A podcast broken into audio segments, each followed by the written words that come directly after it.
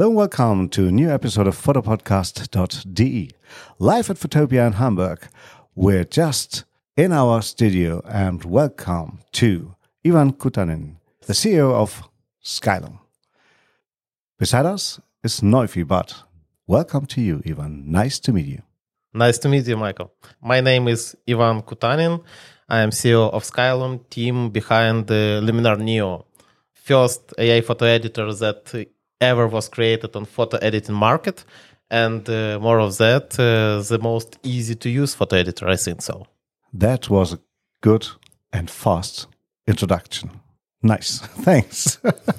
Yeah the most important part and you just mentioned the biggest difference of luminar to other software the first ai based software for photo retouching yeah, actually, the company started as a gaming company like it's decades ago.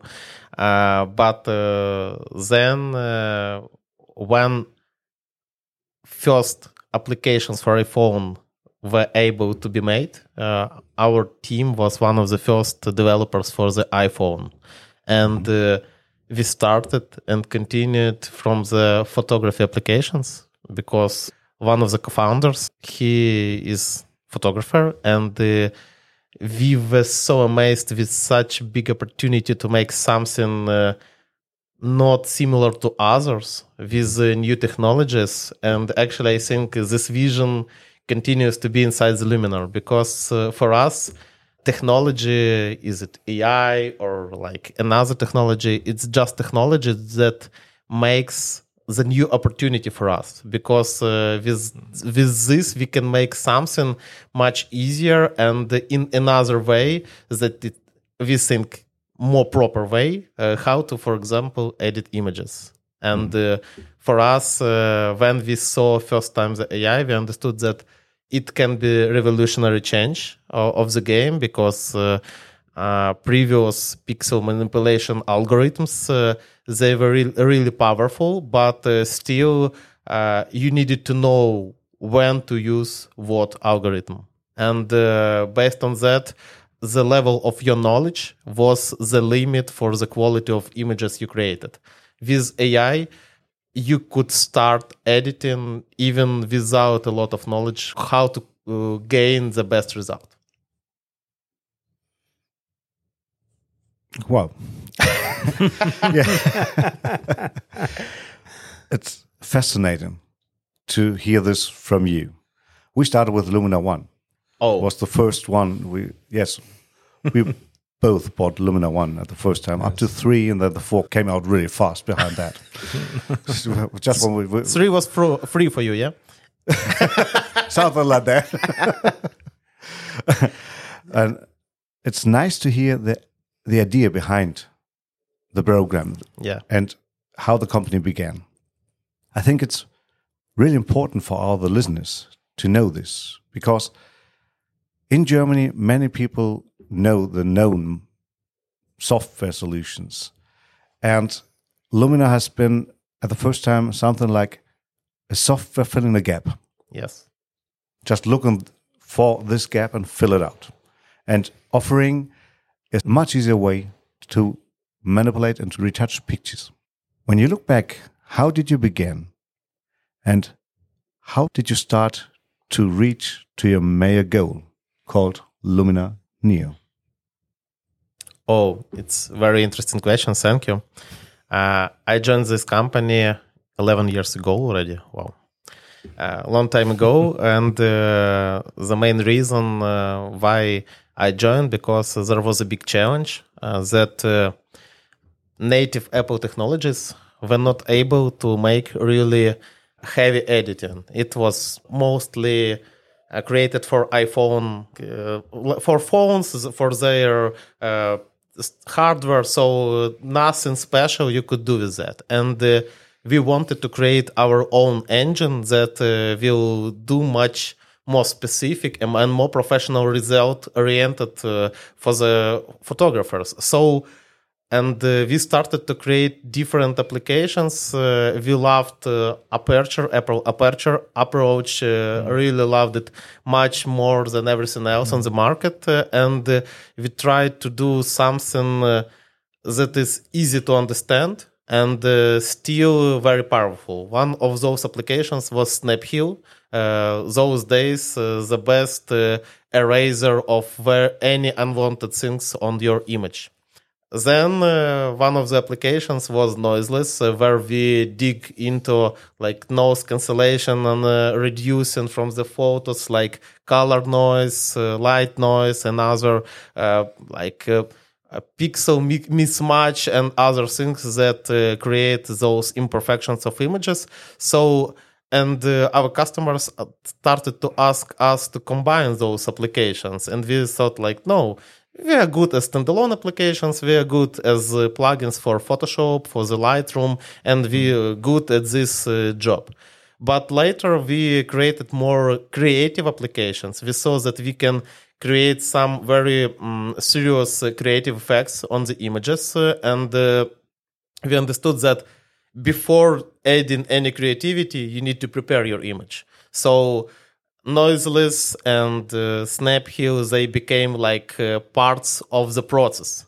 And back those days, there was an idea to uh, mix all those applications more technical and more creative in one big application that can make your image from zero to hero and uh, to actually to prepare it uh, for the printing uh, as well. So to, to to do the whole thing. Yeah. That was the idea of luminar that uh, actually you do not need to do anything very complex uh, you can uh, use one application. You do not need switch like three, four applications for different tasks. Uh, you can combine it in one. Yeah, and what you did or what it looked like is that you developed your programs in contact with the users. Oh yeah, uh, and uh, we understood that that was the time uh, for changing the rules because uh, a lot of other applications were very similar in terms of user experience. So they all looked like very similar, and because of that, uh, we understood that any application that you try to use, you need to know a lot of things. Why those controls are there? Why do you need to use this part and then second part? And uh, it was all very complex. And we saw that for creative photographers uh, who think that photography is their profession they value it because uh, it's uh, the level of the knowledge that you need to know to be inside the profession. But if you're a hobby photographer and uh, you just got your camera and you try to do something uh, really serious in terms of results but if you are a hobby photographer who did not learn photography in university and uh, you did not spend a lot of time in other applications and you want to achieve a really cool result. You saw that your favorite photographer just did it and uh, you do not need actually to know a lot of technical information to get this picture. And uh, that was our idea that uh, it's not you dull if you cannot make uh, your picture easily as you wanted. It's uh, not very good user experience if you cannot make it. And because of that, for us, our users were our main critics. So mm-hmm. they saw, and if we saw that, for example, we release uh, some feature and people do not understand what how to use it, it's not their problem. It's our problem. And uh, if they need like two hours of education about this feature then we did it poorly. So we wanted to make uh, that level of complexity that is just enough to make uh, to get a great result but not more. That's cute. Yes i can remember the part when the first time at the first software your software the sky could be changed easily but the reflections Yes, did not work. Yes, Oh, yeah. yes. And after that you changed it. Yes yes yes.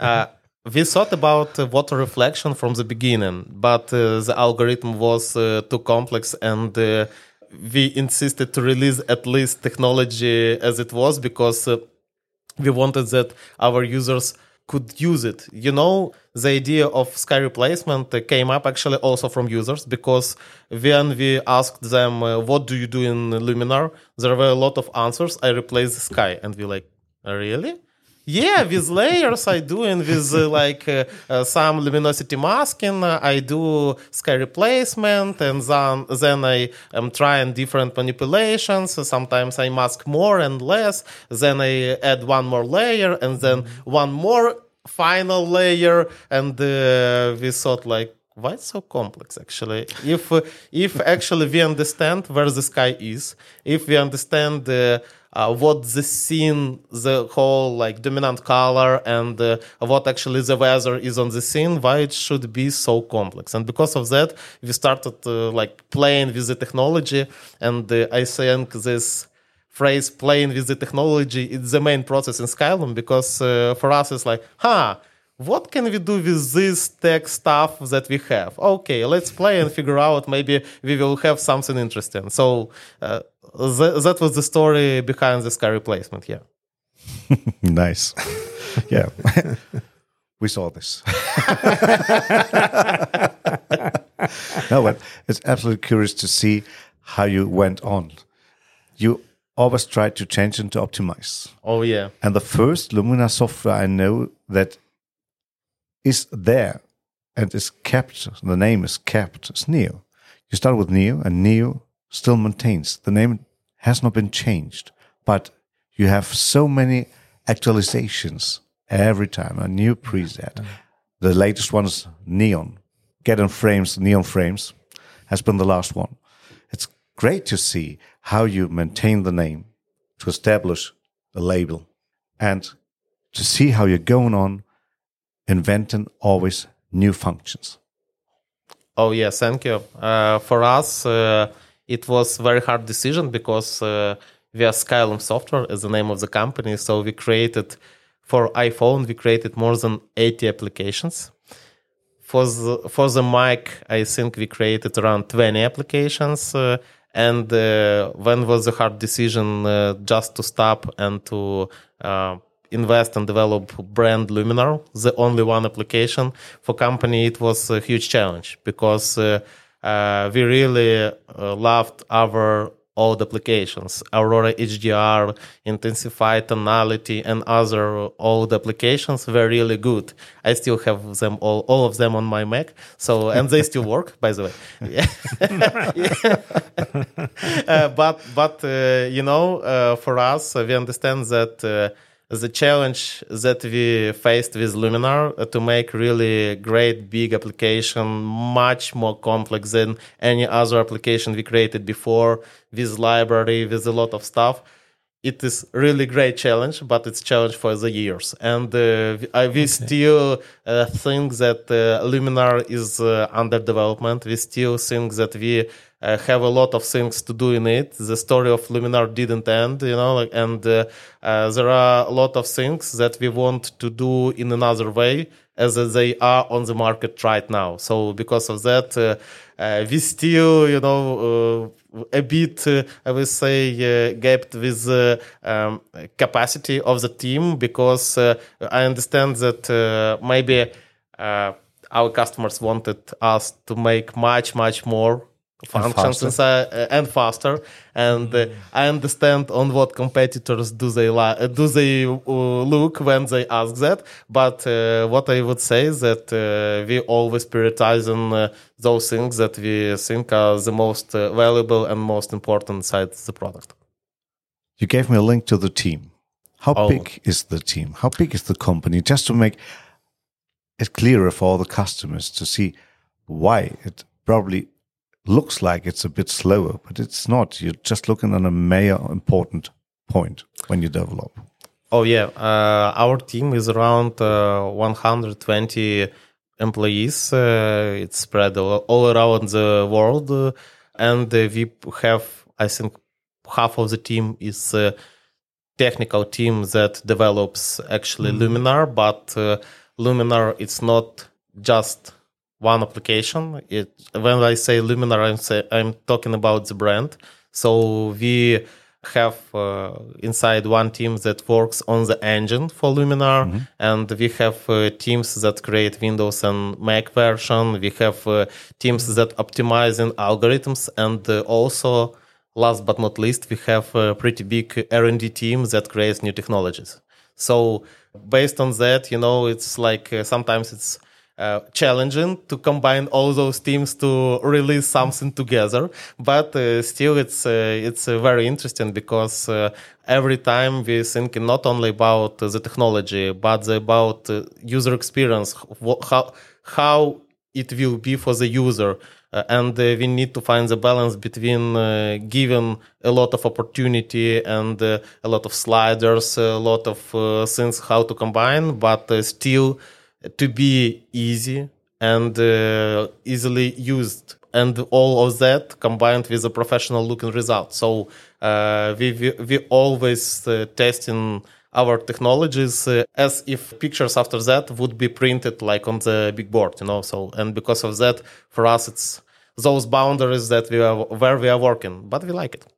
Yeah and it's fabulous to know that you got everything in house yeah yeah, we, we're doing uh, in house uh, because uh, uh, a lot of things uh, I would say could be done uh, on outsourcing software development. It's like common practice, but for us, I think a few years ago you could not be the part of our quality team if you are not a photographer. Mm-hmm. So mm-hmm. for us, it was really challenging to find that team that can understand what they do it's like uh, it's not uh, banking software or something like that where no one understands uh, what they do. So like, but uh, those parts are not so not so complex in terms of uh, looking and understanding is it beautiful or not.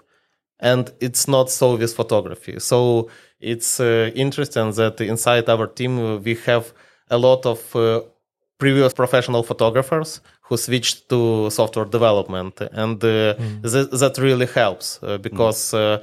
people before that told me like oh no guys you see it's like light cannot be that way. No way. And uh, this is this is uh, how r&d developers like uh, i thought it could make it. No no no not not that way. Do you understand how actually the lens works you know?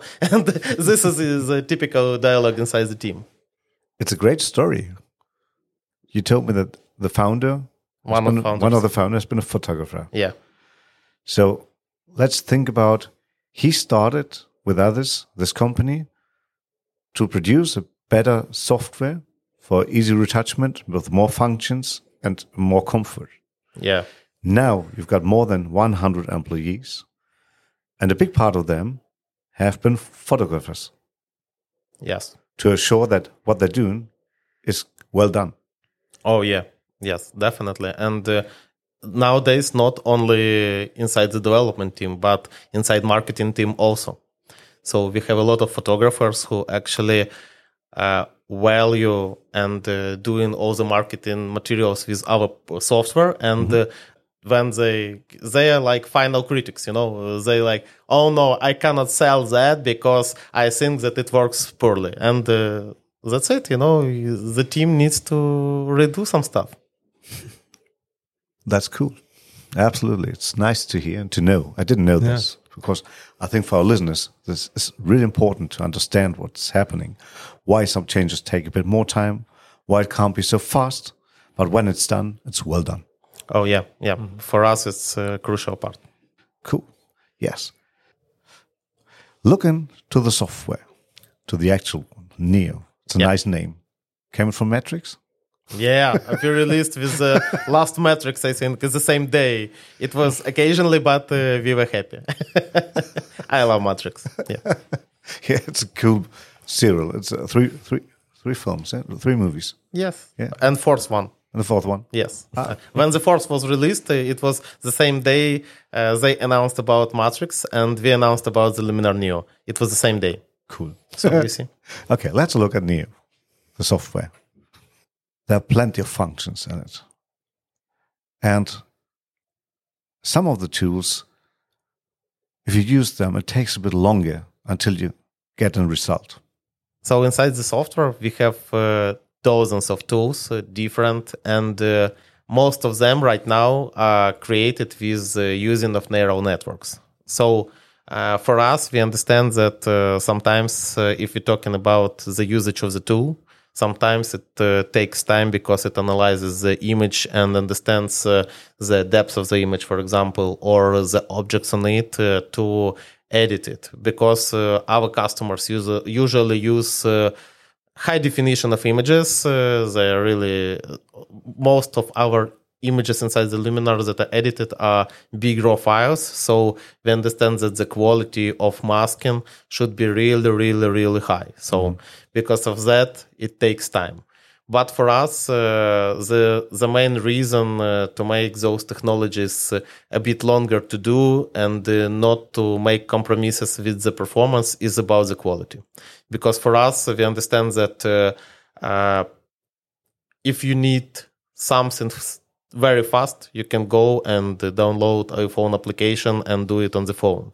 But if you edit in something on your desktop, then you need really great quality. Mm-hmm. So because of that, this is the main reason uh, why we still a bit depend on the uh, that level of hardware that uh, our customer has, the average level of hardware, and uh, we understand that uh, sometimes, especially with the new technologies, uh, the level of uh, optimization is not still there. Mm-hmm. If I'm getting right your question about the speed. Could you could you tell us uh, a tip for a workflow uh, that you can easy or fast uh, go into ready picture? Oh yeah, uh, for us, uh, I would say that uh, some of our customers really love to start editing from the preset and as yeah. like prepared. Mm. I would say solution for the photo to try different looks on the photos and uh, we uh, still trying to keep uh, presets very easy and light to to be fast and you can uh, try three four five preset and i still think that this is great idea how to start editing your shot. So you see something that you like or like similar to that you like and uh, from this you start editing adding more and more. But uh, for me definitely i would say that uh, image before being creatively changed needs to be prepared i mean like if you need, want to like uh, turn down highlights or you need more exposure or you need to erase something it's better to do it 1st mm-hmm. so and after that finish with uh, uh creativity as as long as uh, the noise is not part of your creativity so and of your creative uh, vision mm-hmm. of the image Okay, thanks. Nice to know. Yes, absolutely. Um, a function we know from other softwares is a way to a good and easy organization of your pictures, like library, something like that. That's a part that in Luminar's not as big as it could be. Yeah, because uh, we have really big amount of our customers who use another software for uh, cataloging and uh, photo culling and so on. So because of that, we understand that uh, if we're focusing on those things that are valuable for every our customer, it's more about creativity. Mm-hmm. But uh, we still understand that uh, our library needs to be changed a lot. So we're in the process. So I will not say any release dates for now, but but uh, still we understand that uh, there are a lot of things that will change inside Luminar. Okay, so it's nice to keep it, to yes. go on, and yes, to believe. Yes, That's good. Mm. It's nice to see. Really, I'm really glad to see that you stopped from one, uh, two, three, four, and you're based on Neo. It's a yeah. cute name. It's a cool name. it's easy, and it's much more significant as a five. Oh yes, thank you, thank you. Yeah, uh, high five. It's not the same. Okay, could we sneak a bit? What more new function could be there? Oh, you see, I think that uh, 2023 in uh, all creative industry, it's about uh, generative AI. So, and uh, uh, everyone is talking what generative AI can do for this market. Uh, will generative AI kill all creative professionals? just, you know, or it will help them? So for our vision, For us, uh, our photographers, our customers are the main artists, and uh, every tool inside Luminar should be created as a help for them to unleash their creativity, but not to be the creative part uh, besides their creativity. You know, like, and uh, we understand that for us, generative AI is the future of Luminar, but not the way that to change the creative view of the author. For us, uh, generative should be the servant who can do the most complex things inside the uh, images and uh, to to help to to help to survive some images that would be never seen by others uh, without uh, this heavy editing. So we all know those cases when we need to change a lot on, on the image, but uh, we understand that it's spoiled. For so I hope that in Luminar with generative technologies, much more images will be showcased after Luminar, and uh, much more pleasant moments will be saved. Mm-hmm. So this is one part. So generative is totally the future of Luminar, but uh, we do not uh, forget for the technologies that's most beloved by our customers. And you already mentioned about Neon and Glow. Our technologies, uh, I really love them. I really think that uh, they make your our images uh, more like popping out and uh, they can do as much light and exposure on your image as you want and uh, you can combine and play this is really great uh, thing uh, how to play inside the team we uh, usually writing with neon something on the images and send to each other as a postcards you know so I think this is nice. this is uh, not the way how photographers will use it, but I think this is pretty cool. Yeah, but it means that the function works on letters and on images. I mean, like uh, it's more uh, with uh, lines, uh, and you can okay. and you can uh, uh, do something. It's not like typing with so, with letters, but yeah, but you can be as creative as you can. Actually, what we're trying to do, we're trying to do the same as if you was with some flashlight uh, at night and uh, try to write it by you know like by dif- different moves uh, of your hands uh, with the flashlight. So i think it should be something the same. Yeah. Highlighting the outlines. Yes yes yeah. yes. Okay nice. Thanks for the explanation. I think it's the most important part of all our listeners to get it closer to understand more about the company the software. And i think we can say that luminar's based on a software that should and is doing it good and can be get better and faster. But Luminar makes the workflow of a photographer faster and easier. Yeah, this is one of the things, uh, one of beliefs that uh, workflow should be not so complex. You should not feel yourself dumb if you do not know how to do it. So it should be intuitive and it should be pretty fast. But uh, more of that, we understand that uh, huge, huge problem inside the photography is that uh, what you captured sometimes is not the same what you saw. Mm-hmm. So for for Luminar, it's the place to be to fill the gap between what your eyes see and uh, what your camera actually captured. So, and uh, I think uh, that we in the in a proper place. Wow, yeah.